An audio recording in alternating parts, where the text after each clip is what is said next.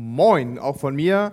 Schön, dass ihr da seid. Ich äh, freue mich über die ganzen Kids. Ich wünsche euch einen Gottes Segen für die Zeit im Kindergottesdienst und ich freue mich, dass wir hier sein dürfen. Herzlich willkommen zurück auch zu unserer aktuellen Predigtserie über die Eigenschaften Gottes. Wie ist Gott eigentlich? Ähm, das ist der letzte Teil der Serie heute und ich weiß nicht, ob du die anderen Teile gehört hast, ob du da warst. Ähm, wenn du Lust hast, die zu hören, kannst du überall machen. Da, wo es Podcasts gibt, kannst du den Podcast vom Christus Forum hören oder du kannst dir auf YouTube anschauen. Und apropos YouTube, herzlich willkommen auch von mir nochmal an alle, die jetzt online mit dabei sind und zuschauen. Ich möchte alle ganz besonders begrüßen, die vielleicht zum ersten Mal heute hier in so einer Kirche oder Gemeinde sind oder vielleicht nach langer Zeit wieder mal in einer Kirche oder Gemeinde sind. Schön, dass du da bist. Ich hoffe, du fühlst dich wohl. Ähm, wir freuen uns wirklich, dass du zu uns gekommen bist. Und wenn du ähm, ja, dich ein bisschen vielleicht unwohl fühlst, weil das alles äh, ungewohnt ist für dich oder weil du die ganzen Leute nicht kennst oder so, dann kannst du dich entspannen. Keine Angst. Äh, wir machen, du musst auch nicht alles mitmachen, was wir machen. Ähm, wir freuen uns auf jeden Fall, dass du dabei bist. Äh, wir wollen auch nichts von dir haben, aber wir haben etwas für dich. Wir wünschen uns etwas für dich, nämlich, dass du den Frieden erleben kannst, den Gott schenkt, wenn man mit ihm Frieden schließt. Und ähm, genau, das wünsche ich dir, wenn du vielleicht das erste Mal da bist oder seit langem wieder dazugekommen bist. Und ich möchte euch heute herausfordern. Ähm, ich möchte euch herausfordern, euer Gottesbild neu zu überdenken, die Schublade in eurem Kopf mal aufzuziehen, Gott dort rauszuholen. Wir alle haben ja irgendwie eine Vorstellung von Gott, ein Bild von Gott im Kopf. Ähm, und äh, das ist immer schwierig, weil Gott sich ja nie in ein Schema pressen lässt. Und ähm, die Herausforderung heute besteht darin, ähm, dass ich dir Folgendes sage, Gott ist unfair. Gott ist nicht fair. Ähm, vielleicht denkst du jetzt, ah, das ist wieder irgend so ein sprachlicher Trick so ein Kniff, ja, so, ein, so, eine philosophische Betrachtungsweise auf Gott und so äh, ist es nicht. Nee, Gott ist wirklich unfair. Gott ist kein fair, äh, Gott ist nicht immer fair. Ja? Und ich möchte dich auch nicht überlisten, ich möchte dich auch nicht austricksen oder besonders philosophisch sein, das kann ich gar nicht so besonders gut. Ja? Ich glaube nur, Gott ist nicht fair. Und ich hoffe, deine Schublade ist schon ein bisschen aufgegangen, ja, und du bist so ein bisschen angetriggert von dem, was ich gleich sagen werde, äh, weil du denkst, vielleicht denkst du auch, boah, der hat er jetzt nicht gesagt, ne? Er kann nicht einfach sagen, dass Gott unfair ist. Gott ist doch perfekt und heilig und, und überhaupt und der große Gott, der Schöpfergott, äh, das kann er doch jetzt nicht gesagt haben. Ähm, Vielleicht ist das, macht das was mit dir. Vielleicht bestätigt aber auch das, was du über Gott immer denkst. Dass du sagst so, ja, ja, das ist irgendwie, ist wirklich nicht fair, wie Gott ist. So viel Ungerechtigkeit in der Welt, wenn es so schwierig ist in der Welt, wenn es einfach nicht fair läuft und es, das kann doch gar nicht sein. Ich glaube, dass es für viele Menschen wirklich ein Grund ist, nicht an Gott zu glauben, weil sie, weil sie das in ihrem Alltag erleben, weil sie das sehen, dass es irgendwie so, so unfair zugeht auf der ganzen Welt. Ähm, die kriegen das einfach nicht zusammen und lehnen deshalb überhaupt die Vorstellung eines liebenden Gottes ab, weil sie das nicht glauben können, weil sie nicht an einen Gott glauben wollen, der vielleicht, ich hoffe, das klappt, Genau, weil es vielleicht, weil es vielleicht ein, weil sie vielleicht sehen, wie Menschen in der Welt, vor allem wie Kinder hungern müssen. Ja, vielleicht kennt ihr das auch. Ähm, weil sie das nicht, weil sie das nicht zusammenkriegen. Sie verstehen das nicht. Warum lässt, warum gibt es Kinder, die hungern müssen? Oder dass es einen Gott gibt, der Krieg zulässt. Weil es ein Gott gibt, der, die, der es zulässt, dass wir Menschen die Erde zerstören, weil wir, und daraus resultieren wieder Naturkatastrophen, die wiederum die Schwächsten einer Gesellschaft treffen ähm, und wir so Sachen haben, die, die einfach nicht in Ordnung sind. Ja? Die ganze Welt geht ja gefühlt kaputt, die ganze Welt ist nicht in Ordnung. Ähm, oder es gibt, äh, Sie können es auch nicht glauben, dass Gott die Welt so geschaffen hat, in der es einfach reiche Menschen gibt und arme Menschen gibt. Das ist voll unfair dass es so viele arme Menschen gibt und so wenig reiche Menschen. Wo Menschen an Krankheiten leiden, ähm, einfach wofür man gar nichts kann. Und ich glaube, das kennen wir alle, dass wir, dass, dass wir Menschen haben, die, wo das nicht in Ordnung ist. Wo wir denken, das haben die nicht verdient, das ist unfair, ja? dass, sie, dass, sie, dass sie krank sind. Ja? Oder wo wir Menschen haben, die maßlos ausgebeutet werden. Auch das ist ja so ein Punkt, den, den, den so eine Gesellschaft trifft. Moin, herzlich willkommen, kommt ruhig rein. Äh, schön, dass ihr da seid. Und ganz, ganz ehrlich, als Christ stelle ich mir schon manchmal die Frage, warum ist das so? Warum ist die Welt so ungerecht? Warum ist das so? Ja, warum ist das so, dass die, besonders bei den Menschen, die, die, die, die versuchen wirklich gut zu leben, ja, die sich richtig Mühe geben, die so ganz tugendhaft sind, ja, vielleicht sogar fromm sind, ja, aber dass gerade die am meisten darunter leiden, unter dieser Unfairness. Ja? Die, die besonders an Gott glauben und sie versuchen richtig doll an die Bibel zu halten, warum es denen oft schlechter geht. Das steht sogar in der Bibel, ich habe das mal als Vers mitgebracht. Ähm, da sagt, steht in der Bibel, ne? da sagt er, das ergibt auch keinen Fall Sinn auf dieser Welt. Es gibt Menschen, die leben gerecht und werden trotzdem mit einem Schicksal bestraft, das eigentlich diejenigen verdient hätten, die falsch und böse sind. Ich kann nur sagen, das ist einfach sinnlos. Steht in der Bibel, habe ich mir nicht ausgedacht. Und es ist auch manchmal so, es wirkt so sinnlos. Ja? Und apropos Bibel, ja, ähm, vielleicht, der gibt, also mir ist das mal neu aufgefallen, dass es eine erstaunliche Tatsache ist, dass, dass in der Bibel ganz viele unfaire Sachen drinstehen. Ja? Das ist das Buch, was Gott geschrieben lassen hat. Und da ist genau festgehalten, wie unfair Gott eigentlich handelt. Da gibt es zum Beispiel die Geschichte von Usa. Ja? Ähm, ähm, USA, das ist Name, nicht USA, sondern USA ist Name aus der Bibel und der bedeutet so viel wie Kraft. Und im Alten Testament, so nennen Christen den ersten Teil der Bibel, ja, ganz am Anfang, ähm, da gibt es eine Geschichte, die wird im zweiten Buch Samuel beschrieben. Das zweite Buch Samuel heißt deswegen Buch Samuel, weil das eine Sammlung von, von Geschichten ist aus, der, aus einer ganz wichtigen Zeit in Israel. Äh, die Bibel war früher nicht ein einziges Buch, sondern viele kleine einzelne Teile. Ja, und die wurden dann erst später zusammengefügt. Und eins dieser Bücher ist eben nach einem großen Mann damals benannt worden. Samuel hieß der. Ja, ihm zu Ehren ist das Buch so genannt. Und ähm, lass dich auf jeden Fall nicht verwirren, wenn du damit nichts anfangen kannst. Wichtig ist die Geschichte, die in diesem Bericht steht. Und wenn du eine Bibel hast, ist cool, dann schlag mit auf. Wenn, oder eine App, kannst du auch mit, mitlesen. Wenn du keine hast, ist nicht schlimm. Ich habe dir den Text auch vorne mit hier rangedruckt. Ähm, den möchte ich einmal vorlesen, damit ihr und euch mit hineinnehmen in dieses Thema, äh, wie, wie, wo, worum es da eigentlich geht. Und dann heißt es in diesem Text in ähm, 2 Samuel Kapitel 6 ab Vers 3. Sie stellten die Lade, das ist die sogenannte Bundeslade, hast du schon mal gehört, ähm, vielleicht aus Indiana Jones oder so, kennst du das? Äh, es ist eine heilige Kiste vom Volk Israel. Und diese Bundeslade, die stellten sie auf einen Wagen. Und nachdem sie das Haus Abinadabs ähm, geholt hatten, das auf der Anhöhe stand. Usa, um den geht's, und Achjo, die Söhne Abinadabs, also sind zwei Brüder, lenkten den Wagen, auf dem sich die Lade Gottes befand, also diese heilige Kiste.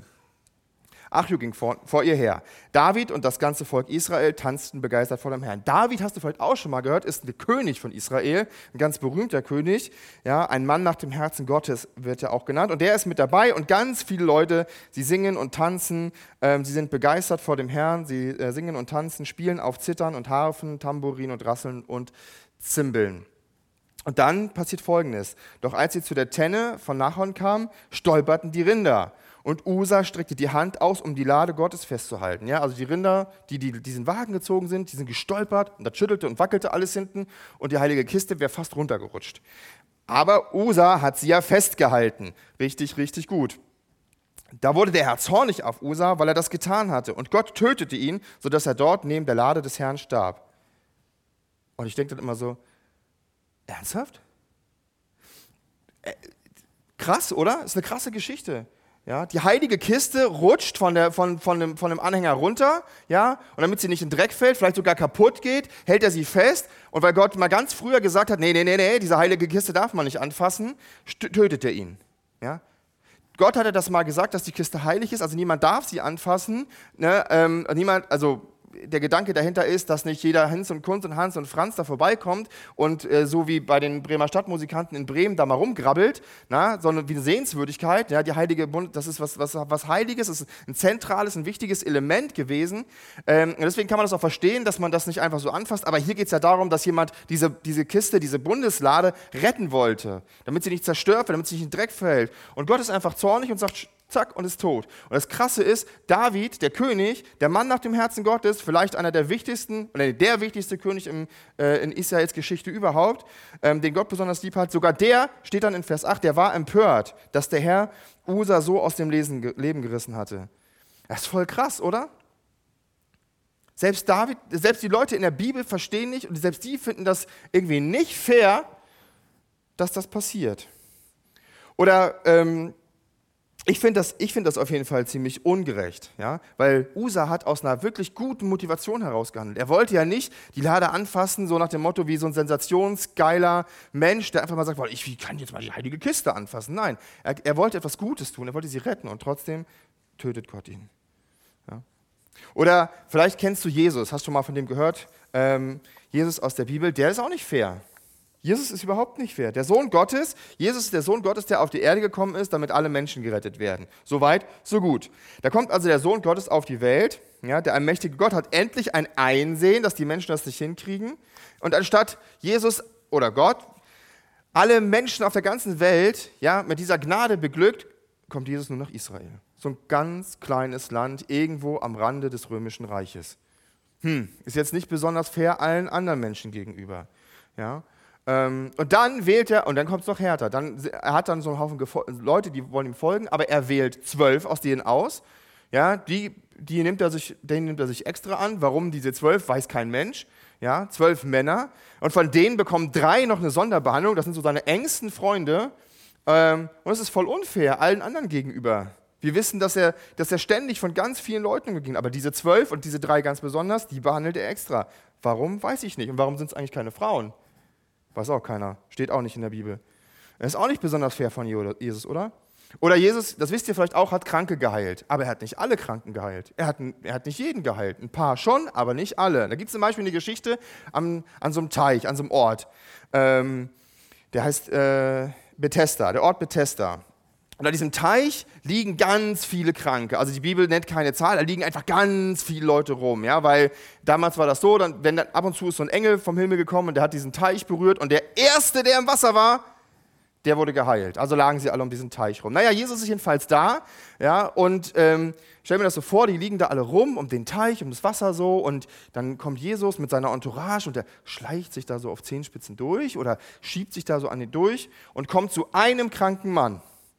Ja, der ist der Glückspilz. Ich sage deswegen Glückspilz. Warum? Weil der schon 38 Jahre da liegt. 38 Jahre ist der schon krank. Ja? Und dann, das ist auch geil, dann fragt Jesus ihn, willst du gesund werden? Ne? Du bist 38 Jahre, willst du gesund werden? Ja, ähm, doofe Frage. Ja? Und er, gibt, er sagt, der Mann sagt dann, ja, will ich. Was für eine Überraschung. Ähm, und dann heilt Jesus ihn, aber genau nur ihn. Nur diese eine Person. Und als er ihn geheilt hat, dann geht diese Person mit Jesus, die gehen einfach weg. Ja? Und dann kommt gleich die nächste Geschichte. Das heißt, alle anderen, die werden nicht gesund. Ja, ist doch voll unfair, oder? Stellt euch mal vor, du bist jemand, der so krank ist. Ja, wir können das ja versuchen auf die heutige Zeit. Du bist im Krankenhaus, ja, bist im, im, im keine Ahnung, ich weiß gar nicht, wie viele Bettzimmer es momentan gibt im Krankenhaus. Sagen wir mal sechs Bettzimmer, da liegen sechs Kranke rum, einer kommt rein, du bist geheilt. Und dann geht er weg und alle anderen fünf liegen rum. Ist irgendwie nicht fair, oder?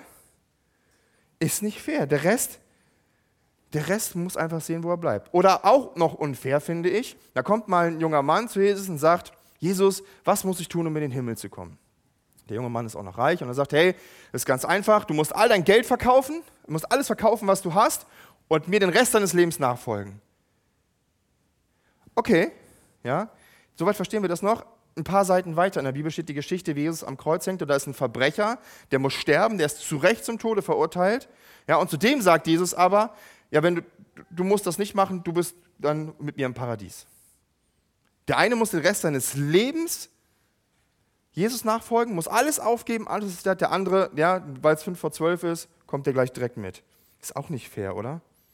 Und ich könnte ewig so weitermachen. In der Bibel stecken sehr viele unfaire Dinge. Aber jetzt geht jetzt in der Reihe, die wir heute oder der Serie, die wir haben, geht es ja nicht darum, dass Gott unfair ist. Es geht ja nicht darum, wie Gott nicht ist, sondern es geht darum, wie Gott ist.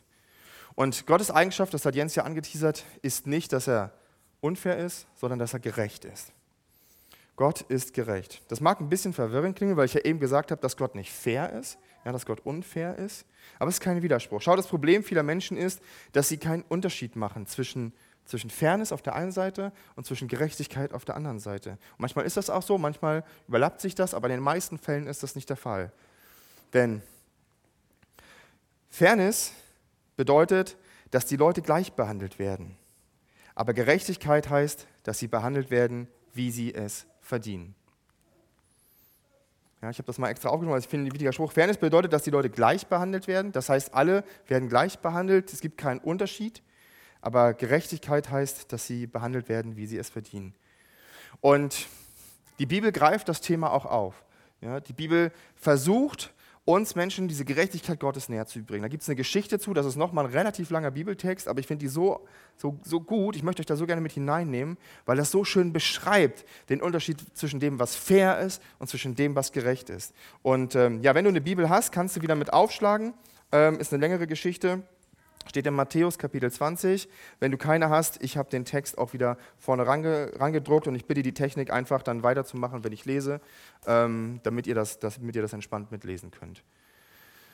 So, also Jesus erzählt eine Geschichte, ist ein Gleichnis, ist ein Vergleich, er möchte damit etwas ausdrücken und diese Geschichte, da nehme ich euch jetzt mit drin ein. Jesus sagt, denn das Himmelreich ist vergleichbar mit dem Besitzer eines großen Gutes ja, der früh am Morgen hinausging, um Arbeiter für seinen Weinberg einzustellen. Früher war das nicht so, dass man irgendwie äh, so zum, zum, zum Jobcenter ging, sondern die Leute, wenn die keine Arbeit hatten, weil sie vielleicht keinen eigenen Besitz hatten, lungerten die von morgens an auf dem Marktplatz rum und haben gewartet, dass irgendjemand kommt und ihnen Arbeit anbietet. Genauso ist es hier auch.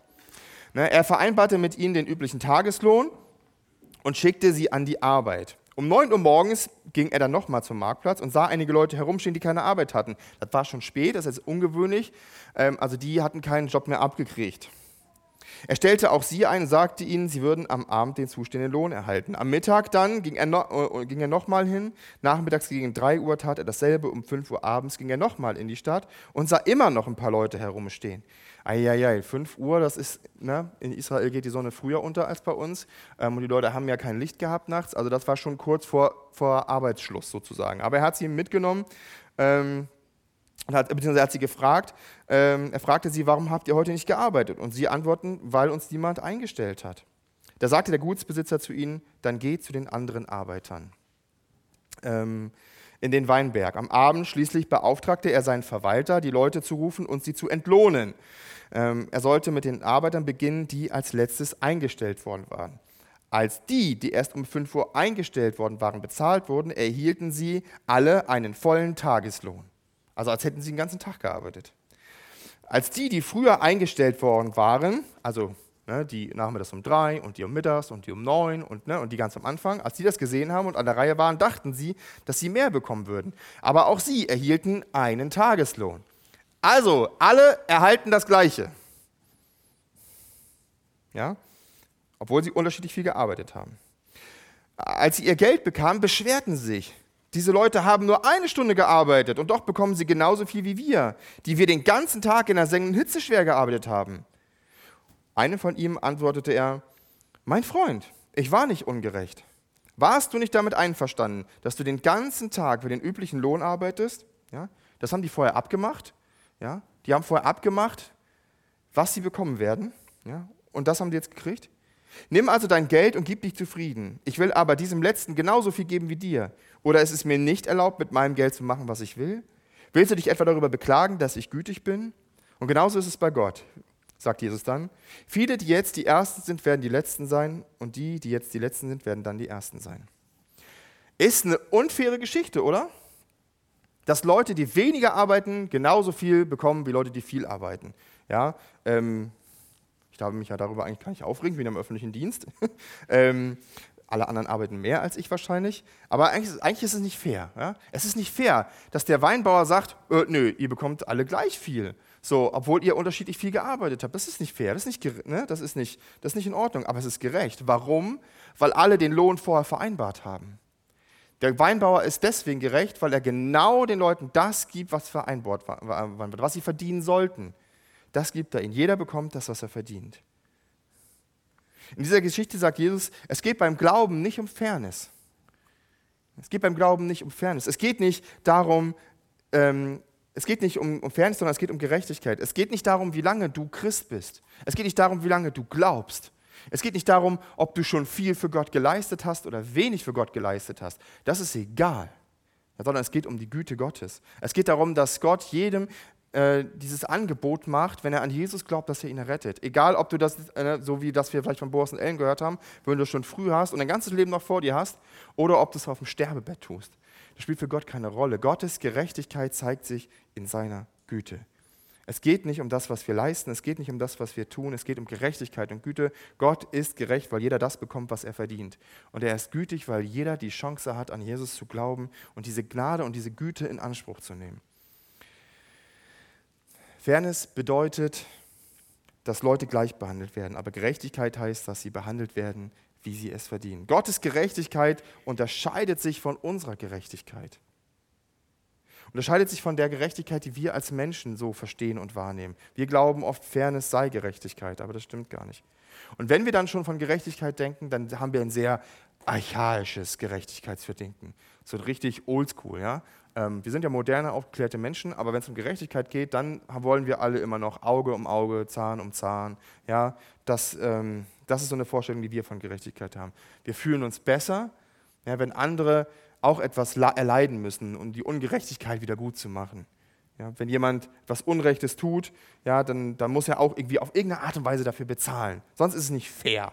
Das ist nicht in Ordnung. Und dabei spielt es gar keine Rolle, ob der andere wirklich ungerecht ist, also von einem objektiven Maßstab, ja, weil Gerechtigkeit oft subjektiv empfunden wird. Wer Kinder hat, weiß das. Wer Kinder hat, weiß, dass ja, Kinder Sachen ungerecht empfinden, obwohl sie gar nicht ungerecht sind. Ja, denn Unrecht wird sehr subjektiv wahrgenommen.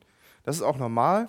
Ja, ähm, was für dich normal ist, ist für den anderen Unrecht. Aber es wird immer der Wunsch, den anderen irgendwie zur Rechenschaft zu ziehen. Der andere soll zur Rechenschaft geworden. Anders ließe sich auch diese ganze Hetze, die wir im Netz zum Beispiel, in den Social-Media-Kanälen sehen, gar nicht, gar nicht erklären. Ja? Da werden Leute dann, weil sie irgendeinen Artikel schreiben, ist es völlig egal was, ja, es ist völlig egal, ob das links, rechts, Mitte, oben oder unten ist, ja, irgendwer schreibt einen Artikel, der ist vielleicht ein bisschen kontrovers, ja, aber du hast direkt darunter irgendwie Hetze, Leute, die, ähm, die dann andere beleidigen, um es ihnen heimzuzahlen, dann wird denunziert, ja, ähm, dann wird äh, da wird geschrien, dann wird, da wird der, der, Leuten wird Mord angedroht, richtig krass, oder unter irgendwelchen Artikeln wird dann Kotz-Emoji einfach hingemacht. Ähm, und keine Ahnung, das, ist, das geht immer so weiter. Ne? Oder manchmal auch von Christen, da wird dann schon mal in so einem, so einem Facebook-Eintrag seitenlang erklärt, ähm, aus theologischer Sicht, warum der oder diejenige jetzt in der Homo-Hölle schmort. Lauter solche Sachen. Ja? Ähm, den Leuten wird die Pest an den Hals gewünscht und am liebsten möchte, dass man, möchte man, dass sie sterben. Auge um Auge, Zahn um Zahn. Hauptsache, ich bin besser als der andere. Hauptsache, der andere kriegt auch sein Fett weg, ja, weil ich fühle mich ja ungerecht behandelt. Ja, das, das ist nicht nur im Netz so, das ist nicht nur bei großen gesellschaftlichen Themen so, das ist auch bei uns zu Hause so. Bei unseren, zum Beispiel, wenn du verheiratet bist, beim Ehepartner. Ja? Der Ehepartner macht dich dafür verantwortlich, ähm, für Dinge, für die du gar nichts kannst. Irgendwas funktioniert nicht. Euer Alltag ist stressig, unser Alltag ist oft so viel stressiger und irgendwie, ja, jeder ist da irgendwie angespannt und dann knallt das, ja. Oder ständig hält er oder sie seine Versprechen nicht. Ne? Sagt irgendwas zu, ja, ich bin um fünf von der Arbeit zu Hause und wann kommt er? Um halb sechs. Oh, ja, könntest du die Wand hochgehen. Ja? Du hast ja auch noch was zu tun. Voll ungerecht. Und immer musst du seinen Kram aufräumen. Ja? Ich sage jetzt bewusst seinen Kram, weil ich glaube, Männer lassen mehr liegen als Frauen, aber ähm, das ist ein anderes Thema. Immer musst du den, das Zeug von den anderen wegmachen und von den Kindern auch noch, weil der andere sieht das gar nicht. Das ist voll ungerecht. Immer musst du dich um die Kinder kümmern. Oder vielleicht ist es auf Arbeit auch so. Ja? Dein Chef gibt den anderen die coolen Aufträge und die coolen Jobs und du kriegst nur den ganzen Schrott ab. Ja? Voll unfair, obwohl du doch viel besser bist. Du wirst auch noch für die Fehler der anderen verantwortlich gemacht, für die du gar nichts kannst. Ja? Ähm, er macht dich fertig einfach für Dinge, für die du gar nichts kannst. Sachen funktionieren nicht, irgendwas läuft nicht, es liegt gar nicht in deiner Verantwortung, gar nicht in deiner Möglichkeit, aber du kriegst dein Fett weg. Ja, ist manchmal so. Oder auch in der Uni, ja oh, dieser Professor. Ich hatte mal an der Uni einen Professor, boah, der war richtig anstrengend. Ja? Ähm, ähm, ihr kennt ja den Witz, ne? wenn, man, wenn man Mathe studiert dann, ähm, und man zur Prüfung kommt äh, und der Professor stellt dann so ein, äh, äh stellt sich nach vorne und sagt dann, so, äh, ich spendiere jedem ein Bier, der die Prüfung besteht. Und alle Studenten freuen sich, das ganze Audi Max ist voll, so, und dann stellt er ein Sixpack hin, das dürfte reichen. Ja, vielleicht kennt ihr solche Professoren. Vielleicht kennt ihr solche Professoren. Ich hatte, ich hatte einen, ich hatte einen in Mittelaltergeschichte so einen. Der war auch, äh, der war, die, so war das auch. Und so war die Prüfung dann auch. Da kamen dann Themen ran, die wurden in der Vorlesung nie behandelt. Die habe ich noch nie gehört. Ja, äh, das war, das war richtig übel. Und überhaupt wird ja dann auch ganz viel ausgesiebt. Das ist voll ungerecht. Es ist nicht fair. Ja, die Uni ist nicht fair. Haben wir keiner, braucht mir keiner erzählen. Und wir alle kennen Ungerechtigkeit im Großen, in unseren Gesellschaftsstrukturen. Ja, wir, alle, wir alle wissen, ja, dass gerade jetzt bei den ganzen Themen Inflation, Gasumlage ähm, und so, das sind alles Themen, die bewegen uns. Das ist voll unfair. Es ist nicht, nicht gerecht, dass wir jetzt dafür, darunter leiden müssen.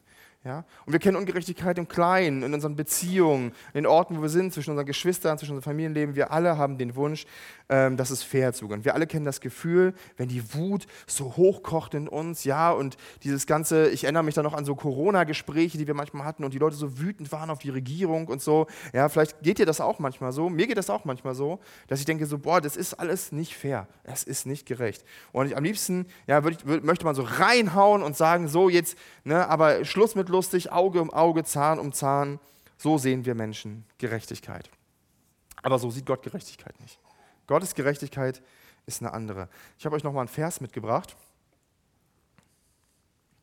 Okay, ich habe euch einen Vers mitgebracht, da steht was dazu. Jesus sagt mal zu seinen Jüngern, trachtet aber zuerst nach dem Reich Gottes und nach seiner Gerechtigkeit und dies alles andere wird euch hinzugefügt werden.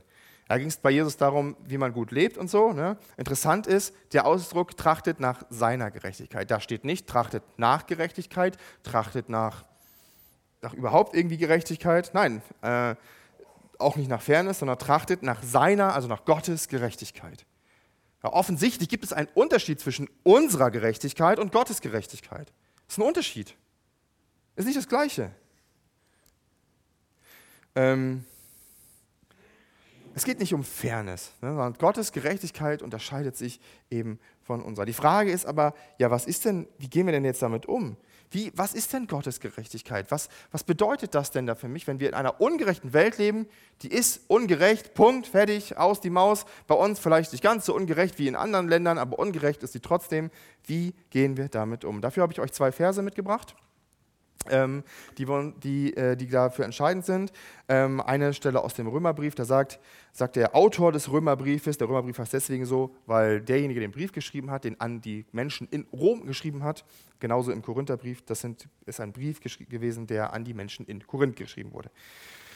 Ähm, liebe Freunde, rächt euch niemals selbst, sondern überlasst die Rache dem Zorn Gottes. Oh ja, Rache und Zorn Gottes, das hört sich richtig gut an, wenn es um Ungerechtigkeit geht. Denn es steht geschrieben, ich allein will Rache nehmen, ich will das Unrecht vergelten, spricht der Herr. Und dann gibt es noch einen Vers, äh, das sind nur Beispielverse, denn wir alle müssen einmal vor Christus und seinem Richterstuhl erscheinen, wo alles ans Licht kommen wird. Dann wird jeder von uns das bekommen, was er, was, was er für das Gute oder für das Schlechte, das er in seinem Leben getan hat, verdient. Immer wenn mich jemand fragt, warum ich an Gott glaube, versuche ich meine Gründe zu erklären. Ja. Und einer der Gründe ist immer, dass ich sage, dass ich, äh, dass ich durch den Glauben darauf hoffe und ganz fest darauf vertraue, dass Gott einmal maximale Gerechtigkeit herstellen wird. Gott wird einmal maximale Gerechtigkeit machen. In der Bibel immer, schreiben die Autoren immer wieder, wie gerecht Gott ist. Aber wenn ich in die Welt gucke, dann merke ich davon nicht immer was. Manchmal schon, aber nicht immer. Ja? Es geht nicht fair zu. Sie sagen, aber Gott ist gerecht. Es werden nicht alle Menschen gleich behandelt, auch nicht in der Bibel, aber sie werden gerecht behandelt. Denn jede Ungerechtigkeit ist eine Sünde und trennt uns damit von Gott ab. Das heißt, wenn wir ungerecht sind, dann, dann trennt uns das von Gott. Ähm, und jede, denn jede Sünde ist eine Ungerechtigkeit gegen Gott. Ja? Sünde ist die Ungerechtigkeit gegen Gott. Mein Glaube beruht auch darauf, dass mir und nicht nur mir allein einmal maximale Gerechtigkeit zuteil wird. Dass Gott dafür sorgt, dass alle bestraft oder belohnt werden nach dem, was sie verdient haben. Gott ist gerecht. Er behandelt jeden, wie er es verdient. Er ist nicht fair, aber er ist gerecht. Jeder bekommt das, was er verdient. Er, Gott ist gerecht. Er sorgt für Gerechtigkeit. Gott ist gerecht, denn Gerechtigkeit gehört zu seinem Wesen. Wir versuchen auch oft gerecht zu sein als Menschen. Also zum Beispiel, wenn wir als Familie, ne, äh, wir versuchen auch gerecht zu sein. Wir sind nicht immer fair, aber wir sind gerecht. Ja, bei uns, in meiner Familie sehe ich das immer wieder. Ich habe zwei kleine Kinder, die sind drei und fünf Jahre alt. Ja, die behandle ich nicht gleich. Ja, der eine darf ein bisschen länger Medien gucken als der andere. Ja, der eine darf ein bisschen länger aufbleiben als der andere. Der eine darf ein bisschen mehr als der andere, weil er sich besser benehmen kann. Unsere Kinder behandeln wir unterschiedlich. Ja, für die ist das natürlich nicht fair. Die sagen dann, warum darf der andere länger wach bleiben als ich? Weil du erst drei bist und der ist schon acht. Nee, weil du fünf bist und der ist acht. Entschuldigung, jetzt bin ich völlig durcheinander gekommen. Ja, also fünf und acht, nicht drei und fünf. Fünf und acht. Also merken, fünf und acht. Weil du erst fünf bist und noch nicht acht. So, ja, das ist ein Unterschied. Wir machen, wir machen, das merken wir selber, wir machen selber Unterschiede, weil es nicht gerecht wäre, alle gleich zu behandeln. Das ist nicht in Ordnung. Der eine muss mal gebremst werden, der andere muss mal gepusht werden. Unsere Kinder sind so verschieden und deswegen versuchen wir sie gerecht zu behandeln. Das gelingt uns natürlich nicht immer, weil wir Eltern auch manchmal genervt sind davon. Ähm, und da stoßen wir an unsere Grenzen. Ja, und wir kennen nicht alle äußeren Umstände, wir kennen nicht jede Motivation, wir, kennen nicht, wir haben nicht das ganze Bild, äh, wir können die Zukunft nicht beeinflussen. Wir sind Menschen und unsere Gerechtigkeit ist begrenzt. Wir versuchen gerecht zu handeln, aber Gott ist Gerechtigkeit in Person. Es ist sein Wesen. Er handelt immer gerecht. Ähm, und ich bin mir sehr bewusst, dass wir in einer ungerechten Welt leben. Und ich will gar nicht erst so tun, als würden wir Christen daran etwas ändern. Ganz im Gegenteil, ich glaube, wir Christen oder viele Christen sind Teil des Problems und tragen zur Ungerechtigkeit in der Welt bei. Äh, wir sind also nicht besser, wir sind höchstens besser dran. Aber Gott wird diese Welt mal zu einem Ort machen, an dem maximale Gerechtigkeit herrscht. Und das ist meine Hoffnung, mein Vertrauen. Jeder wird das bekommen, was er verdient. Ja? Meine Nachbarin genauso wie ein Adolf Hitler. Jeder wird das bekommen, was er verdient von Gott. Und das wird nicht fair, aber es wird gerecht. Wir Menschen sind gar nicht dazu in der Lage, dieses Ziel richtig zu erreichen. Ja, wir Menschen sind, so wie Gott unendlich ist, sind wir maximal begrenzt in unserem Verständnis von dem, was wir verstehen. Wir können keine gerechte Welt herstellen. Das wird nicht funktionieren. Und da können wir uns noch so sehr anstrengen, gerecht zu leben. Ähm, in der Welt wird es nie gerecht zu gehen. Ich habe mal jemandem erklärt, dass er sich nicht so über das Unrecht in der Welt aufregen soll.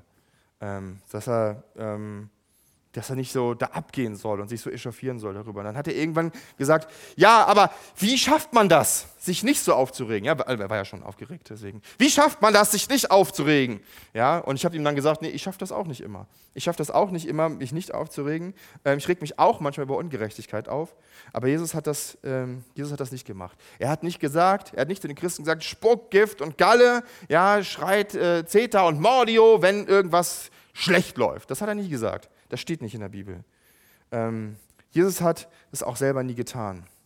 Und ich glaube, es ist, ein, es ist eine, eine große Schwierigkeit, dass wir lernen müssen, dass unsere Welt einfach ungerecht ist und wir darauf vertrauen müssen, dass Gott es irgendwann gerecht macht, auch wenn wir das Ziel noch gar nicht sehen können, auch wenn wir nicht wissen, wie das funktioniert. Aber äh, große Überraschung, das ist im Glauben ganz oft so, dass wir Dinge nicht verstehen. Und ich glaube, es gibt, ähm, es gibt drei Dinge, die wir tun können, um Ungerechtigkeit in dieser Welt zu begegnen, wenn sie uns bedroht, wenn sie uns vor allem droht, fertig zu machen. Ja, es gibt drei Dinge, die wir machen können. Der erste Punkt ist, äh, man kann es zu Gott bringen.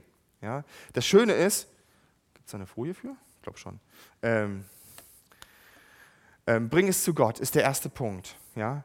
Wir Christen nennen das Reden mit Gott beten. Und man kann mit Gott beten. Und beten bietet die unglaubliche Möglichkeit, einfach mal alles loszulassen. Ja, all unseren Frust bei Gott abzuladen, all unsere Not ihm zu geben, aber auch all unser Versagen, also da, wo wir selber ungerecht waren, ja, das gestehen wir uns oft nicht ein, aber wir sind selber auch ungerecht, bei Gott abzugehen und ihn darum zu bitten, dass er es wegnimmt. Das Gebet ist der Ort, wo wir Gott auf der einen Seite alles abgeben können und darauf vertrauen dürfen, dass Gott uns in Jesus gerecht gesprochen hat. Denn das ist der große Vorteil als Christ. Ja, wir, sind, wir sind ja nicht besser. Christen sind nicht besser. Aber wir sind schon durch Jesus Christus gerecht gesprochen. Warum? Weil er alle Schuld, weil er das Gerichtsurteil am Kreuz schon getragen hat. Das können wir ihm da sagen. Auf der anderen Seite ist es auch der Ort, wo wir das in Anspruch nehmen können, was Gott versprochen hat. Wir können Gott sozusagen erinnern daran, ähm, auch wenn Gott nicht erinnert werden muss, aber es ist eher eine Erinnerung für uns, dass er gerecht sein soll und dass, dass, wir, dass wir ihm das klagen und sagen, wie schlimm wir das finden, wie ungerecht das ist. Und er hat doch versprochen, Gerechtigkeit herzustellen.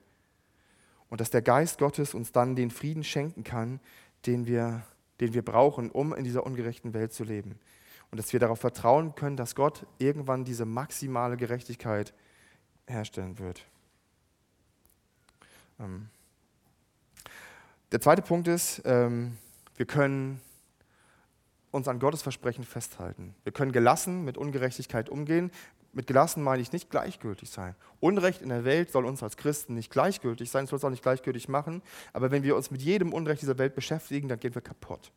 Wir können für vieles Unrecht gar nicht. Vieles nehmen wir nur wahr aus der Entfernung. Und dann müssen wir auch mal Abstand dazu gewinnen. Wir müssen ja auch mal das Handy ausmachen, die Nachrichten ausmachen. Ich lese gerne Nachrichten, aber ganz ehrlich, wenn du die Nachrichten liest, da sind 90 Prozent von sind nur schlechte Nachrichten. Und wenn du dich nur mit schlechtem Zeug vollpumpst, dann wirst du auch schlecht im Kopf. Ähm, wir können wir können, äh, wir können gelassen damit umgehen, weil Gott versprochen hat in seinem Wort, dass er dafür sorgen wird dass allen Gerechtigkeit widerfährt. Es ist Gottes Versprechen an uns, für Gerechtigkeit zu sorgen. Und wir brauchen ähm, uns nicht selber rächen. Wir brauchen nicht selber wütend sein. Ähm, es gibt ganz viele Verse, ein paar habe ich heute genannt in der Bibel, ähm, die, können wir, die können wir benutzen, um uns wie so ein Schild vor uns herzutragen, um zu sagen, ey, diese Ungerechtigkeit macht mich fertig. Aber nein, Gott hat gesagt, er rächt sich. Er wird diese Ungerechtigkeit wegnehmen. Es ist ein großer Wert, wenn man diese, diese Zusagen Gottes aus der Bibel hat und sie in seinem Kopf verinnerlichen kann, dann wirken sie wie ein Schild, dass man selber nicht daran zerbricht. Dass man selber, sein, dass man sein Herz nicht, dass man sein Herz nicht benutzen muss wie so ein Castortransport, in dem dieser ganze Ungerechtigkeitsmüll drin landet und mit sich rumsteppen muss, sondern man kann es abladen bei Gott, man kann diese Verse dafür benutzen wie ein Schild, um sich davor zu schützen und nicht daran kaputt zu gehen an dieser Ungerechtigkeit. Und der dritte Punkt ist, wir können etwas dagegen tun. Wir können etwas gegen Ungerechtigkeit in der Welt tun. Manchmal ist das ganz einfach, ja, ähm, etwas gegen Ungerechtigkeit zu tun. Das ist manchmal mit einer 5-Euro-Spende getan, ähm, ne, um, um, anderen Menschen zu helfen. Ähm, und Gott fordert uns auch dazu auf in seinem Wort, dass wir gerecht leben sollen. Es fängt bei, fängt bei uns an. Ja. Wir sollen uns selber bemühen, gerecht zu leben. Das ist nicht immer leicht, weil wir selber unsere eigene Ungerechtigkeit gar nicht sehen. Aber wenn wir, wenn wir merken, wir merken oft genug, dass wir ungerecht handeln, dass wir uns, dass wir, unser erster Schritt ist, dass wir halt bemühen uns, dass wir nicht, nicht mehr ungerecht handeln. Ja, dass wenn du, wenn, ich ein, wenn du Chef bist, behandle deine Mitarbeiter gerecht, bezahl sie ordentlich. Ja? Oder wenn du, wenn du in einer Ehe bist, ja, dann, versuch dein, dann versuch deinen Ehepartner gerecht zu behandeln. Sieh nicht immer nur das, was er dir antut, hinterfrag dich mal, was du ihm antust. Ja? Ähm, es geht, gibt viele Möglichkeiten, gerecht zu handeln. Das kann ganz unterschiedlich was für dich bedeuten. Wenn du zum Beispiel auch dauerhaft deiner, in deiner Firma ungerecht behandelt fühlst, da kannst du etwas dagegen tun. Und im Notfall suchst du dir einen neuen Job. Ja, wir, müssen, wir müssen nicht immer in der Ungerechtigkeit verharren. Wir müssen da nicht immer leben. Du kannst dein Studienfach wechseln. Ja, du, kannst dir, du, kannst, ähm, du kannst die Leute einfach auch weglassen, die in deinem Leben dich ungerecht behandeln. Das ist vielleicht leichter gesagt als getan. Und nicht immer, ähm, gerade wenn man in so schwierigen Beziehungen steckt, ist das eine ganz einfache Geschichte. Aber Gott sagt, Gott sagt nicht, setzt nicht voraus, dass wir in der Ungerechtigkeit leben müssen. Das stimmt nicht. Wir können etwas dagegen tun. Manchmal bedeutet das für dich auch etwas ganz anderes. Manchmal bedeutet es auch einfach, Dinge wegzulassen. Vielleicht kein Fleisch mehr zu essen, faire Klamotten zu kaufen, was weiß ich. Ähm, Nachrichten zu meiden, Musik zu meiden, Filme zu meiden. Ähm, Ungerechtigkeit ähm, möchte uns so sehr gefangen nehmen, dass sie überall präsent ist. Aber wir können etwas dagegen tun. Ähm, und wenn du heute hergekommen bist, um so einen netten Sonntag zu verbringen, dann hoffe ich, dass es nicht nur ein netter Sonntag wird, sondern ich hoffe, dass ich deine Schublade ein Stück aufziehen konnte. Ich hoffe, dass ähm, auch die anderen Predigten in den letzten Wochen deine Schublade von Gott ein Stück aufgemacht haben. Vielleicht hast du ganz neue Aspekte von Gott kennengelernt. Und ich wünsche mir das so sehr, dass wir jedes Mal, wenn wir sonntags hierher kommen, einen neuen Aspekt kennenlernen. Dass wir uns nicht damit zufrieden geben, Gott irgendwo reinzutun und zu glauben, wir hätten es jetzt gerafft, wir hätten es jetzt verstanden, weil das haben wir nicht. Gott ist so unendlich groß, er ist so unendlich schön, dass wir immer wieder was Neues daran entdecken können. Gott ist nicht so, wie wir uns auch vorstellen. Er wird auch nie so sein, wie wir uns vorstellen. Und ich wünsche mir, ähm, ja, dass wenn du zuhörst, wenn du zuguckst oder wenn du jetzt heute hier bist, dass du ähm, diese, diese Wesenheiten von Gottes, die wir jetzt angesprochen haben, ähm, dass die in deinem Leben einen Unterschied machen können. Dass sie dir Hoffnung geben. Dass nicht die ganze Welt so sein muss, wie sie ist. Und dass es eine Hoffnung gibt, die, die mal richtig großartig wird. Und ich möchte jetzt dafür beten, ähm, möchte gleich dafür beten, dass wir, dass wir das erkennen, dass unsere Gerechtigkeit nicht ausreicht, aber dass Gottes Gerechtigkeit allumfassend ist, dass er so gut und so gerecht ist, dass wir leben dürfen und jeder das bekommt, was er verdient. Danke, Jesus, dass wir gemeinsam in dein Wort schauen dürfen. Danke, dass es die Bibel gibt, in der wir nachlesen können, wie großartig du bist. Danke, dass wir uns mit deinen Eigenschaften beschäftigen können. Und Gerechtigkeit ist wirklich eine schwierige Eigenschaft, Herr. Das ist nicht immer für jeden nachvollziehbar, es ist nicht immer fair, und trotzdem bist du gerecht, Herr. Wir wollen daran lernen, dass wir uns nicht, dass wir es nicht in der Hand haben. Bitte hilf uns zu erkennen, dass, dass du alles in der Hand hast und dass wir auf dich vertrauen können. Ich möchte beten für denjenigen, für den das heute schwierig ist, dass du ihn da im Herzen anrührst, auch jetzt gleich vielleicht durch die Musik und das, was noch kommt oder durch die Gespräche. Ich möchte beten, dass du uns hilfst, dass wir dich erkennen, wie du wirklich bist und dass du nicht so bist, wie wir uns dich vorstellen. Amen.